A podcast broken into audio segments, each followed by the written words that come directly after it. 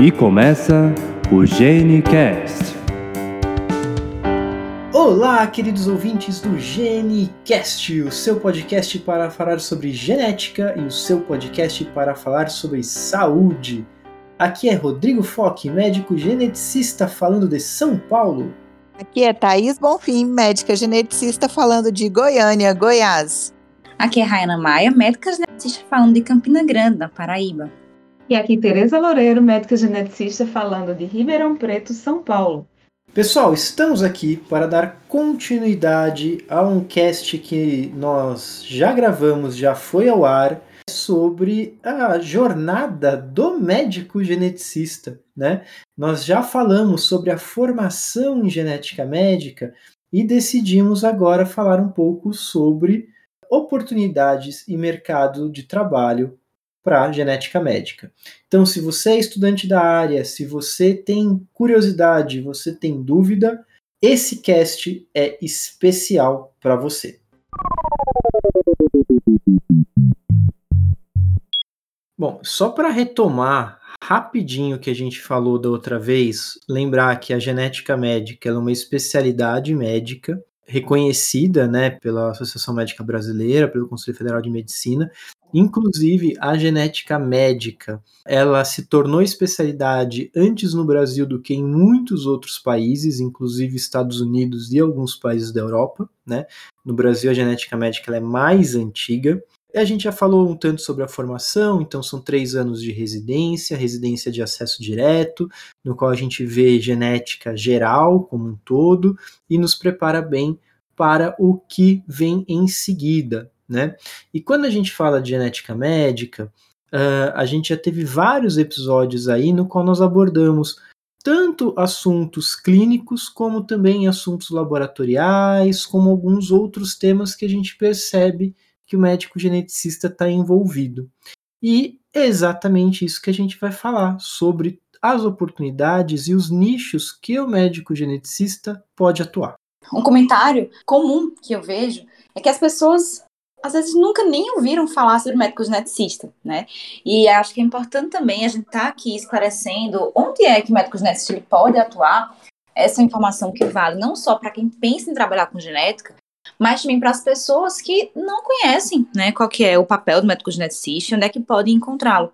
Porque muitas vezes acham que está somente na, na rede pública, às vezes somente em pesquisa. Eu acho que a gente vai conseguir desmistificar um pouquinho isso hoje. Eu acho que muitas vezes na, no imaginário das pessoas vem aquela sensação de que genética você está dentro do laboratório, né? Às vezes eu falo com a minha secretária que eu tenho a impressão de que quando o paciente marca uma consulta comigo, ele acha que ele vai chegar e encontrar, tipo, uma senhora, uma velha já, com, com meio que um, um caldeirão ali, né? Porque é, é o imaginário daquilo que não está no nosso dia a dia. E muito pelo contrário, né? A gente raramente a gente tem conhece, mas é possível também trabalhar com isso, trabalhar na pesquisa, trabalhar no laboratório, mas que muitas vezes a gente faz o que a maioria dos médicos fazem, né? Que é estar dentro do consultório. Eu acho engraçado, Thaís, isso o pessoal acha, ai, mas você é muito novinha. Só que, na verdade, a genética é uma especialidade nova, né? É uma especialidade muito recente que tem crescido muito. Essa é a hora que a gente diz: Ah, eu sou médica geneticista. Ah, você prefere seguir pela pesquisa? Não, essa é a hora que a gente fala: Eu sou um jovem geneticista. E este cast, para mim, ele é fundamental para aquele graduando, aquele egresso curso de medicina que está pensando em que residência trilhar, porque é de lei, né? Rayana que o diga, porque é quem mais recebe essas mensagens, ou pelo menos eu direciono todas para ela, que ela já tem as respostas aí na ponta da língua. É, chegam muitos estudantes querendo saber o que faz o médico geneticista, como é a residência, mas a outra pergunta sempre é, e depois que se termina, como que é o mercado de trabalho? Uma coisa interessante já falamos isso da outra vez, nós tivemos formações diferentes, né? E também nós atuamos, apesar de algumas pessoas atuarem em coisas em comum, nós atuamos em pontos muito é, distintos também, é, tanto do país, né? Como das áreas de atuação da genética médica. É, uma coisa que é, é legal da gente observar se a gente olhar o, o passado, é muito distinto do que o que a gente está falando agora. Da mesma forma que se esse cast estiver sendo escutado daqui a 10 anos, eu acredito que vai ter muita coisa diferente do que o que a gente vai falar aqui. Então, inevitavelmente, ele é um tanto datado. Né? É, eu lembro que quando eu estava na, na residência, é, eu olhava os, os meus R, né, as pessoas ali que já tinham até terminado a, a residência, e muitos deles não estavam trabalhando na área. E eu não falo nem trabalhando exclusivamente na área, mas às vezes não trabalhavam como geneticistas. Trabalhavam com plantão, trabalhavam com pediatria, tentavam ali é, fazer uma pós-graduação também, e isso mudou muito, muito de 10 anos para cá. Não sei, eu acho que desses últimos 10 anos existiram alguns divisores de água que até a gente já falou em outros momentos, mas, por exemplo, o acesso de exame genético pela saúde suplementar, o acesso da disponibilidade de exame genético dentro do Brasil, que muitos antigamente eram mandados para fora para se fazer algumas técnicas de análise, isso deixava muito mais caros os exames, a investigação parecia ser uma coisa muito longe da realidade do dia a dia das pessoas, né? O papel, o trabalho do médico geneticista clínico ali, ele parecia ser uma coisa muito mais afastada. E eu lembro bem que é, quando eu, eu, fui pensar em fazer o consultório, eu, eu pensei em quem que eu poderia me espelhar em relação ao meu consultório. E eu não tinha ninguém para me espelhar, porque os meus preceptores, né, que hoje em dia muitos são colegas de trabalho, ou eles é, tinham, não tinham um consultório, né, um vínculo federal e não, não tinha interesse em ter consultório, é, enfim. Ou então os que tinham consultório, eles é, já estavam num momento de consultório muito diferente do que um médico no começo de carreira. É, não atendia plano de saúde, tinha um, uma rotina de atendimento muito de, de, pacientes muito, muito menores, né? Então, assim, eu, eu não tinha em quem poder me espelhar. É daqui que eu vou começar, essa pessoa vai me guiar, vai me ensinar. E eu acho que o que fez com que eu conseguisse movimentar o meu consultório ali naquele momento foi exatamente essa história dos exames e dos planos de saúde.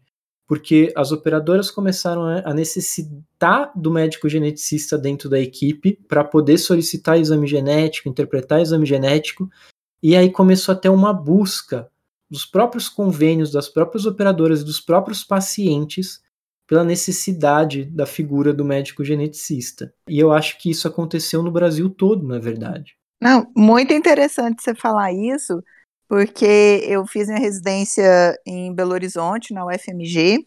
Então eu tinha R+, que tinha feito pediatria depois da residência de genética, por dificuldade na, de entrar na, no mercado de trabalho e trabalhar com genética mesmo. Então eles optaram depois da residência para fazer pediatria. Um outro R+, fez cardiologia, um outro fez anestesia, um R é, um residente que foi da, da, mesma turma que eu. E aí hoje, é, quem fez pediatria está trabalhando mais com a parte de genética. O que fez cardiologia hoje trabalha com cardiogenética. E o que fez anestesia já me fala que o volume de trabalho dele da genética é muito maior. E eu acho que muito por isso que a hora que os planos de saúde veio essa demanda de que é, os pacientes agora não tinham acesso a poder fazer, ter um diagnóstico e tudo, e aí começou a demanda do paciente e aqueles médicos que, os geneticistas que estavam se sentindo meio sem conseguir se alocar no mercado, conseguiram voltar e com certeza agora não estão dando conta do recado, né? Porque tem muito paciente, a gente sabe que a maioria das agendas, da, dos médicos que já estão aí há algum tempo, o consultório está cheio, né? Então, gente, só para a gente situar quem está nos ouvindo. O primeiro campo de trabalho que a gente tem para o um médico geneticista é o consultório. É, é, interessante porque assim, a gente está falando do consultório, é, mas essa, essa busca para o médico geneticista ela também começou a ser mais ativa em outras áreas, né? A gente vai falar um pouquinho mais de laboratório e tudo mais, mas é, pelo, pela mesma questão histórica, os laboratórios eles começaram a buscar a figura do médico geneticista para análise dos sequenciamentos de nova geração em especial, né? E para, claro, uh, avaliação dos laudos, correlação é, clínica com os achados, né? Então, é, também existiu essa, essa, essa demanda de crescimento da parte laboratorial por médico geneticista por conta disso.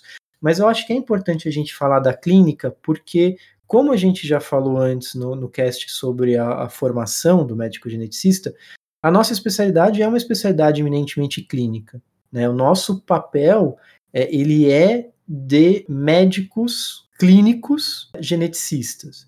É claro que a gente também tem toda essa formação em relação à análise de exame, muitas pessoas fazem uh, um, uma, um fellow, ou enfim, alguma formação mais complementar nessa área, algum preparo para poder atuar em laboratório, mas o nosso papel é essencialmente clínico. E de fato, né, hoje em dia, eu tenho 10 anos de, de formado, eu tenho 10 anos que eu tô com o pé dentro da genética, desde que eu comecei a, a residência, e eu não consigo pensar, depois da minha geração de residentes, alguém que não esteja atuando com genética ou exclusivamente com genética, ou quem não atua exclusivamente com genética, assim, é porque já tinha uma outra formação, ou porque tinham outros interesses em específico, né? Mas, assim, que eu, eu digo que não está atuando com genética por falta de oportunidade. Isso não, não acontece mais, definitivamente não acontece mais.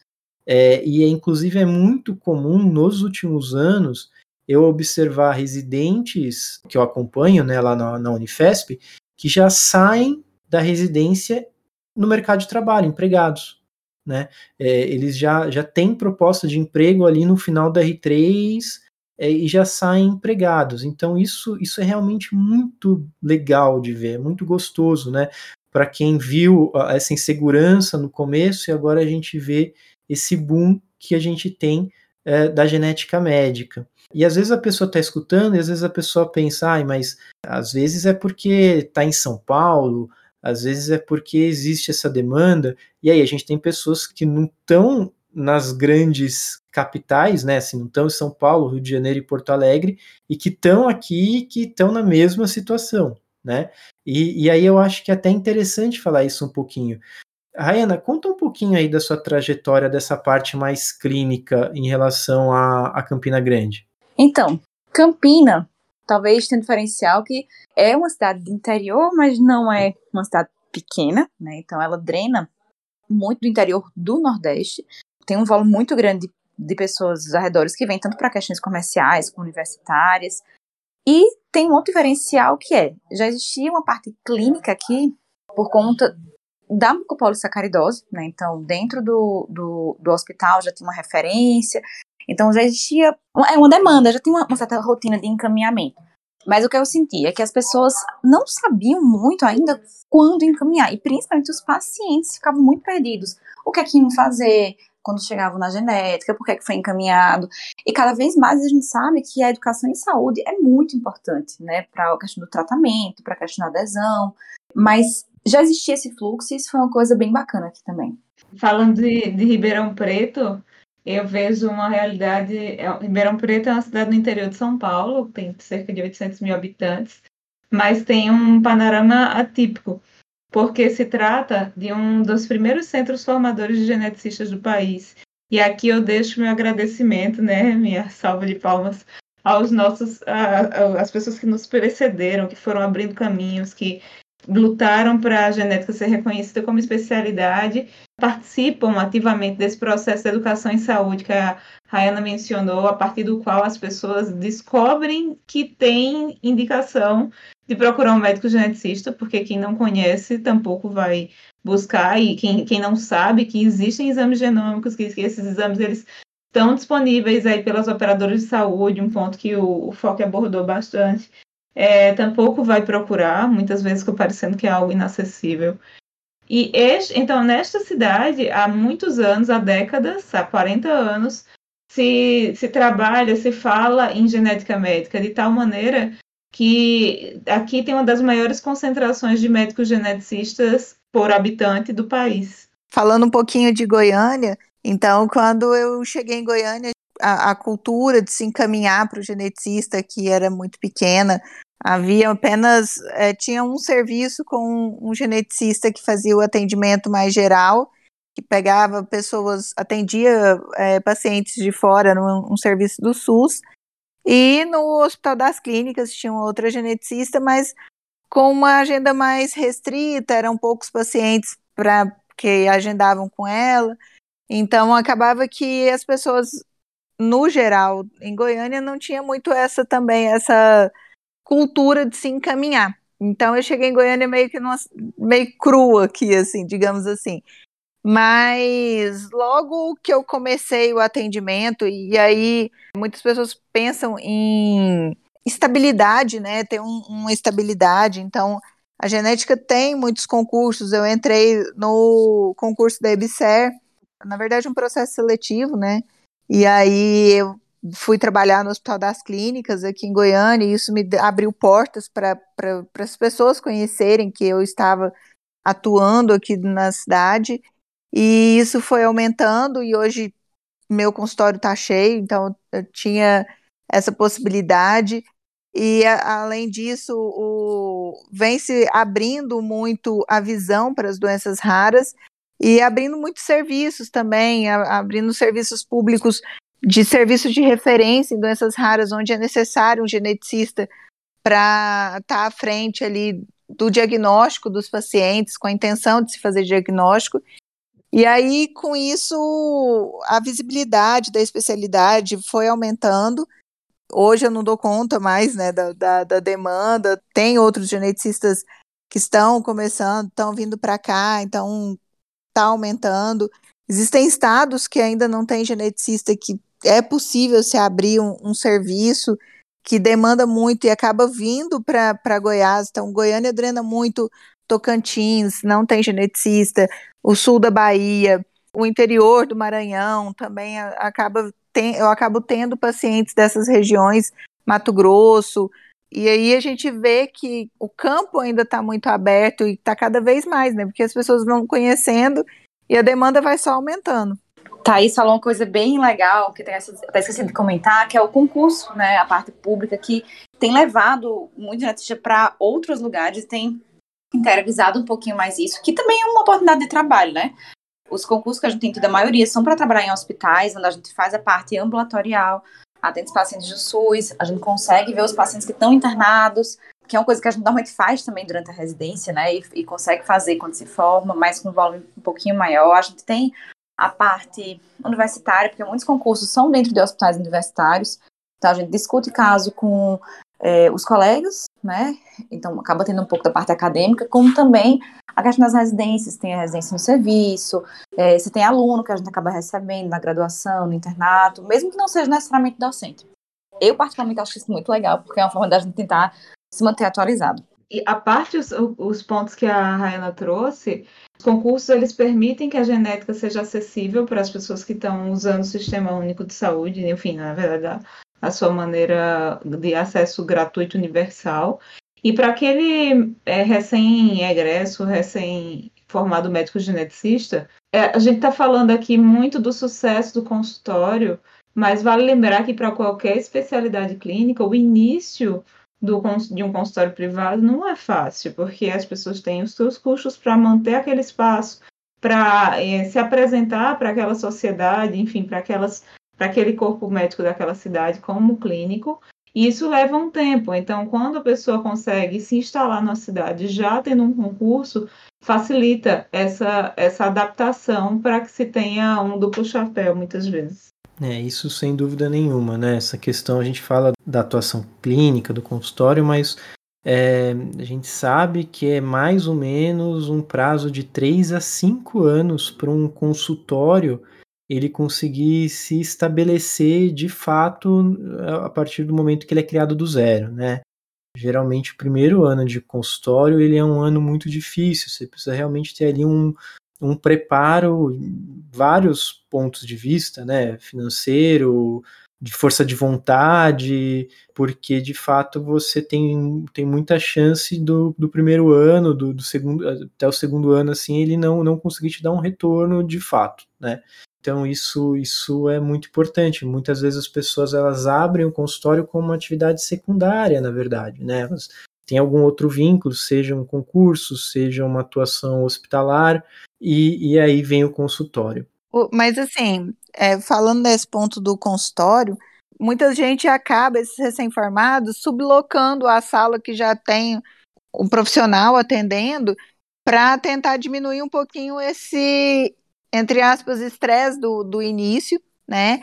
Porque aí você não precisa, você consegue diminuir custos, você consegue diminuir esse tempo e pegar um pouquinho da, entre aspas, sobras, né, dos pacientes que às vezes não conseguem marcar uma consulta rápido com um profissional que já está mais é, conhecido, e aí ele acaba tendo essa possibilidade, então é uma, uma outra possibilidade é sublocar esses consultórios. Sem dúvida, sem dúvida, isso realmente é uma coisa muito importante. Na maioria das vezes, na verdade, as pessoas que vão atuar em consultório, eles vão atuar em um consultório já montado, né? Então, colegas, eles, eles têm, dão essa opção de utilizar toda a estrutura já montada, atender inclusive os planos de saúde que já, já estão credenciados ali. Isso é muito mais comum do que empreender para formar um consultório do zero, né? Isso sem dúvida nenhuma. Eu, eu queria aproveitar também para puxar um pouquinho uh, sobre a questão hospitalar. A gente está falando de atuação clínica, e a Rayana falou da, da avaliação intra-hospitalar, né, do, dos casos internados, uh, e lembrar que essas avaliações elas também podem ser feitas em hospitais independente de concurso, né, ou, ou seja, uh, às vezes o hospital ele credencia o médico para que ele seja chamado para interconsulta dos pacientes internados. É muito comum dos hospitais chamarem pacientes que estão internados, principalmente na parte pediátrica, para investigação, principalmente também maternidade, né? Hospitais que têm maternidade e que a gente vai aí ter a oportunidade de ver os bebês que nasceram com alguma formação, às vezes até que já tinham algum vínculo durante o pré-natal e que depois a gente nasce e vai avaliar. Né? Isso acontece também na parte particular, dos convênios. Bom, em relação à atividade clínica, eu acho que tem muita coisa que a gente pode falar. A gente está assim pensando um pouco em, em, genética geral, mas a gente pode atuar também em coisas específicas dentro da, da, da genética, né? Então, algumas pessoas que trabalham só com reprodução, algumas pessoas que trabalham só com oncogenética, né? Algumas pessoas que trabalham mais com de metabolismo, alguns trabalham só com faixa etária pediátrica, outros que preferem trabalhar mais com a faixa etária adulta. Então, existe muitas dessas particularidades em relação à, à atuação do, dos geneticistas, né? Mas saindo um pouco da, da parte clínica, aonde mais a gente pode se encontrar como nicho de trabalho? Sim, a parte laboratorial, o Foque abordou o ponto de que com, à medida que os exames eles passaram a ser previstos as suas coberturas pelas operadoras de saúde, surgiu ou aumentou ou cresceu essa demanda por médicos geneticistas dentro dos laboratórios, tanto para participar da análise e classificação das variantes, quanto para uh, fazer a avaliação da correlação clínica, de certa maneira, entre o que está sendo pedido e o que é encontrado, porque a gente sabe que não é um resultado de um exame sozinho, isoladamente, que dá um diagnóstico. É preciso que haja uma correlação. Nesse ponto, é importante que o que tenha um médico geneticista dentro do laboratório para conversar com o médico solicitante responsável pelo paciente. E, nesse contexto, a, a minha saída da residência coincidiu com o crescimento dessa área.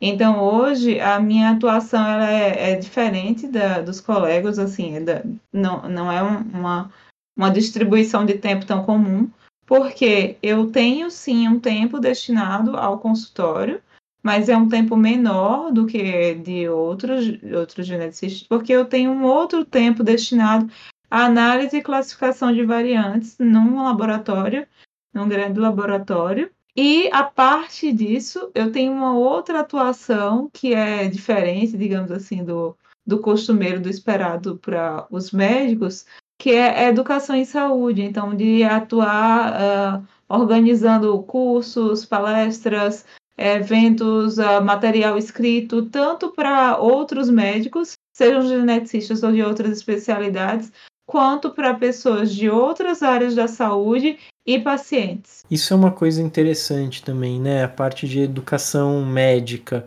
Claro que uma área de atuação do geneticista também pode ser com educação, né? Como todo médico, ele pode também atuar com educação em faculdade, eh, as pessoas que seguem carreira acadêmica, eu acho que a gente pode falar um pouquinho disso também, mas assim, independente de seguir uma, uma carreira acadêmica, no sentido de ter um mestrado, um doutorado, é claro que é preferível que quem vá atuar com, com educação te, siga uma carreira acadêmica, né, tenha aí um mestrado, um doutorado, para ter um, um, um, preparo mais adequado, vamos pensar assim, para essa atuação, mas é possível a, parte acadêmica, dar aulas, organização de curso, né? A Tereza ela trouxe esse ponto em relação à atividade que ela exerce dentro do, do, do laboratório, com, com, essa parte também de educação continuada, mas mesmo pensando em cursos de graduação em medicina, né?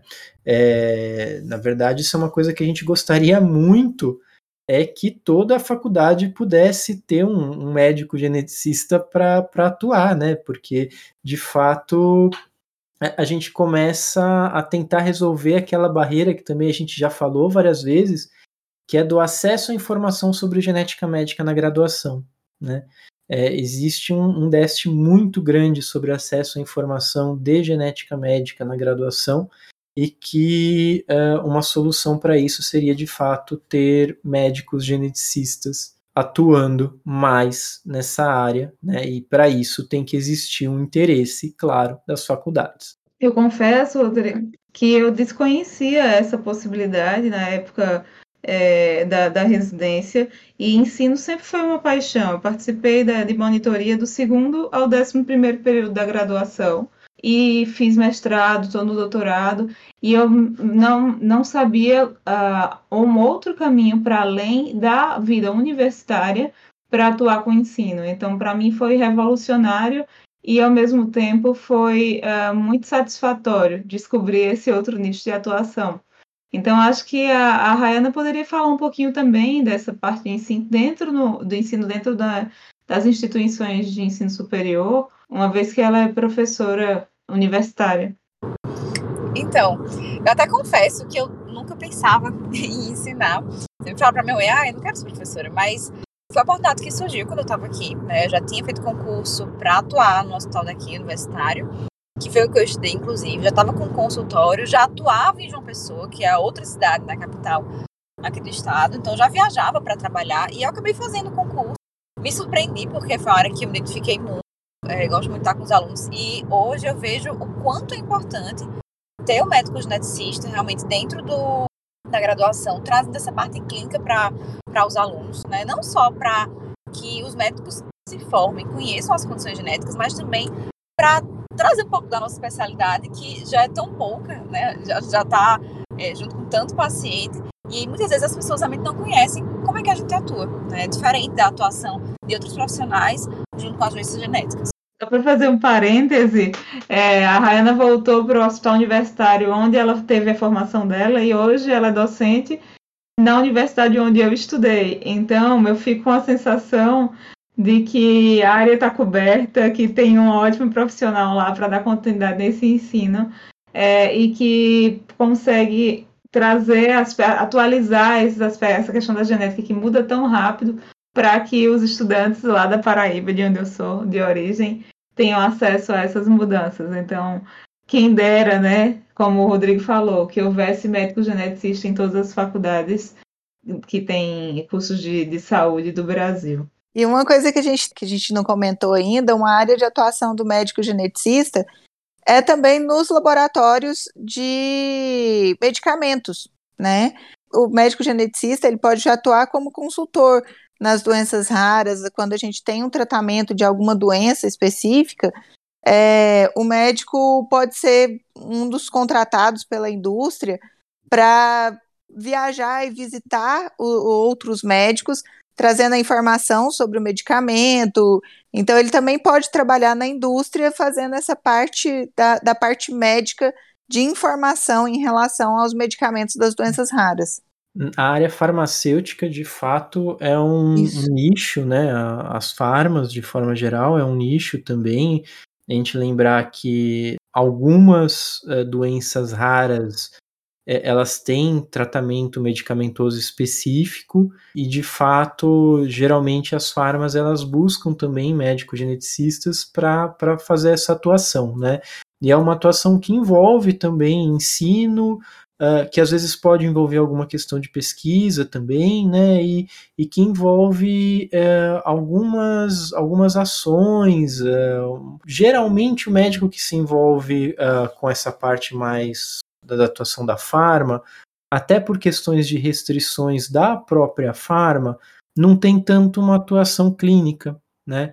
Uh, isso varia um pouco de, de situação para situação, mas é muito comum que o, os colegas que, que vão mais por esse lado, eles não tenham tanto a atuação clínica por conta de compliance da própria empresa, né? Bom, e uma coisa que assim, né, todos nós escutamos, todos nós escutamos quando nós falamos vamos fazer genética, ah, você vai trabalhar com pesquisa. E a gente está o tempo todo falando médico geneticista não é o médico que fica trabalhando com pesquisa, médico geneticista tem atuação clínica, blá blá blá blá.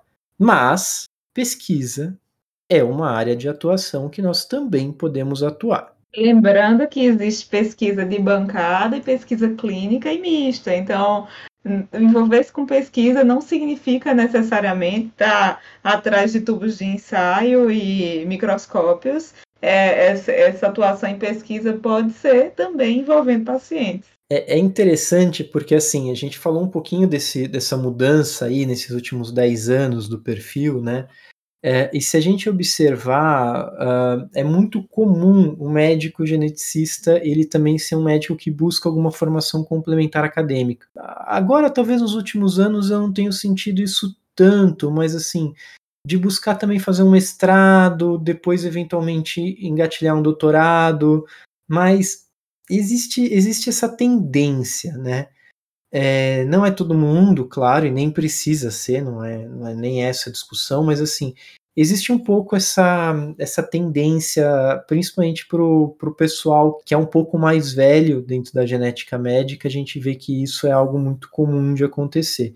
É, esse interesse né, pela parte acadêmica, as próprias peculiaridades da formação, né, é, a gente sabe que não existe, a gente já falou disso também, né, não existe aquele arroz com feijão do, da atuação clínica. Né? A gente sabe que um ambulatório, se tiver 10 pacientes agendados, é, vai, ser, vai ser difícil ter dois pacientes que têm o mesmo diagnóstico, a mesma história, é, então existe mesmo uma questão já da própria formação e do próprio médico geneticista de ser um curioso. Então eu acho que essa busca por, por fazer algo uh, a mais no meio acadêmico, trabalhar um pouco com pesquisa, um pouco que seja, né, ou pelo menos ter uma formação um pouco maior nessa área, eu acho que isso acaba sendo uma busca muito natural também. E no que diz respeito à pesquisa, hoje eu comentei que eu estou no doutorado e a minha pesquisa já é mais voltada a dados, então dados genômicos. É possível fazer pesquisa também com interface entre a medicina e a bioinformática, por exemplo. E a parte, essa questão da atuação com dados, né? A gente, eu não, não podia deixar de falar, a gente já falou da clínica enquanto consultório, mas eu esqueci de mencionar que a minha prática clínica se dá por telemedicina. Então, hoje, eu trabalho 100% em home office. Eu nunca imaginei que isso seria uma possibilidade como médica, e eu não imaginava como é possível estabelecer vínculos tão fortes a partir de um teleatendimento, quando essa atividade não era regulamentada no Brasil.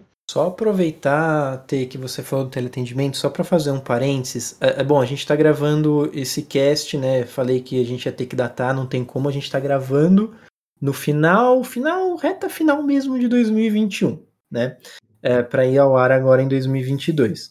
E vale a gente lembrar que é, existem muitas coisas em relação à telemedicina que elas ainda vão passar por uma nova regulamentação. Então, a gente não sabe exatamente hoje como que vai ficar a regulamentação junto ao Conselho Federal de Medicina para atuação em telemedicina das especialidades. E a gente sabe que funciona muito bem para vários casos. A Teresa ela atua é, especialmente com oncogenética, e, e, com oncogenética a gente sabe que a telemedicina ela tem mostrado uma aceitação muito boa, mas a gente também sabe que, porque às vezes a pessoa está escutando e pensa, poxa, então a gente consegue fazer telemedicina em qualquer situação? E não, existem algumas situações que não tem como uh, a gente substituir por telemedicina, como por exemplo, quando é necessária uma avaliação clínica de um caso pediátrico, de um caso de uma síndrome malformativa, no qual a gente precisa ter de fato uma avaliação clínica ali. Então, só queria fazer esse parênteses em relação à telemedicina, porque nesse momento a gente está falando uma coisa que pode ser que daqui a um ano tem uma regulamentação do Conselho Federal de Medicina diferente, né? Mas isso não deixa de ser verdade. A atuação por telemedicina é uma coisa que desde 2020, né, com a questão da pandemia, ela, ela ganhou corpo aqui no, no Brasil e fora do Brasil também, né?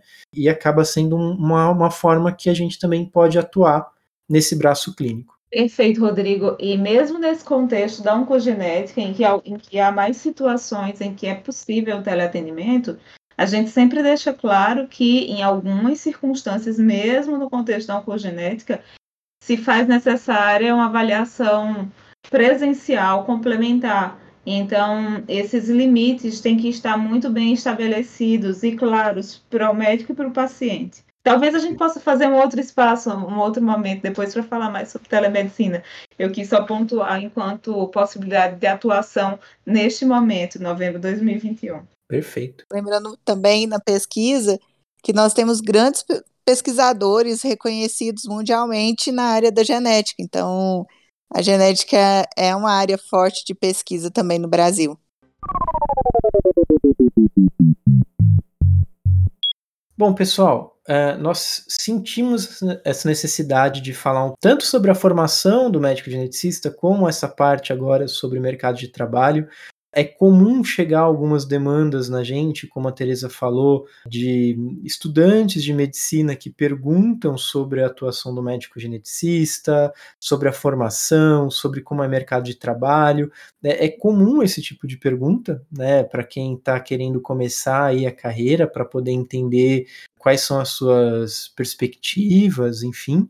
Então a nossa ideia aqui foi abordar de uma forma geral para poder talvez trazer um pouco de luz para essa situação, né, para essas questões. Bom, queridos, quero agradecer muito a presença de todo mundo, de todos que estão nos escutando e de todos que estão aqui também. Hoje nós estivemos aqui com Thaís. Queria agradecer muito, é sempre um prazer enorme poder estar aqui falando um pouquinho da genética. E fica aí quem quiser saber mais sobre o, meu trabalho, quiser perguntar qualquer dúvida, pode me encontrar no arroba Thaís com TH, B de Bonfim, Teixeira. E aí pode mandar mensagem e eu sempre eu estou disposta a responder as dúvidas, questionamentos. E aí o estudante que tiver interesse em querer conhecer um pouquinho mais do meu trabalho também, estou à disposição. Foi um prazer, gente. Até mais. Com a Rayana. Gente, sempre muito bom conversar com vocês. Espero que tenha sido um cast bem proveitoso. Bom, quem quiser conhecer mais o meu dia a dia como médica geneticista, já sabe me encontrar lá no arroba. Um beijo. E com a Tereza. Reitero o prazer de estar com vocês. É, eu acredito que este foi um espaço muito importante para mostrar o quanto é um, é, a, a, especialidade de genética médica é eclética, enquanto a prática profissional, isso vale para outras especialidades também, ela pode ter a sua cara, digamos assim. Então, tem espaço para todo mundo ser o que a sua melhor versão, digamos assim. Foi um prazer e se vocês quiserem continuar a conversar, sabem também onde me encontrar no arroba genética com vida. Aqui foi Rodrigo Foque. Vocês podem me encontrar no arroba dr.rodrigofoque. Esse foi o Genicast e até o próximo episódio. Até mais!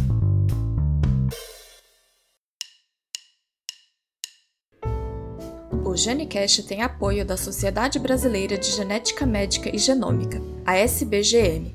Conheça mais no site www.sbgm.org.br. Participaram desse episódio Rodrigo Foque, médico geneticista de São Paulo, Rayana Maia, médica geneticista de Campina Grande, Paraíba, Thaís Bonfim, médica geneticista de Goiânia, Goiás, e Tereza Loureiro, médica geneticista de Ribeirão Preto, São Paulo. A edição de áudio é de Priscila Yamamoto. Se você ainda não segue o Genicast em nenhum aplicativo, faz isso agora para não perder nenhum episódio. Até a próxima!